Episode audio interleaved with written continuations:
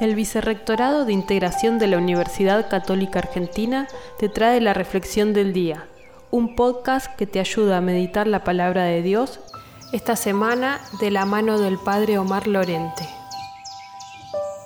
Comentario al Evangelio según San Lucas capítulo 13 versículos 22 al 30. Algunos pensaban que el pueblo elegido tenía la exclusividad de la salvación. Jesús no evade la respuesta al hombre que le pregunta, sino que más bien lo orienta para que vaya a lo esencial. No importa la cantidad de los que se salvan, sino lo que hay que hacer para salvarse.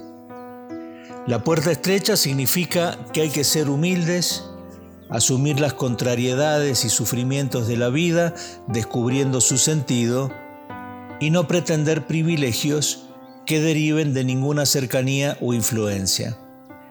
La invitación del Evangelio para ganar la vida eterna es universal. Los seres humanos de cualquier nacionalidad, clase y condición que vivan los valores del reino estarán para siempre con Dios.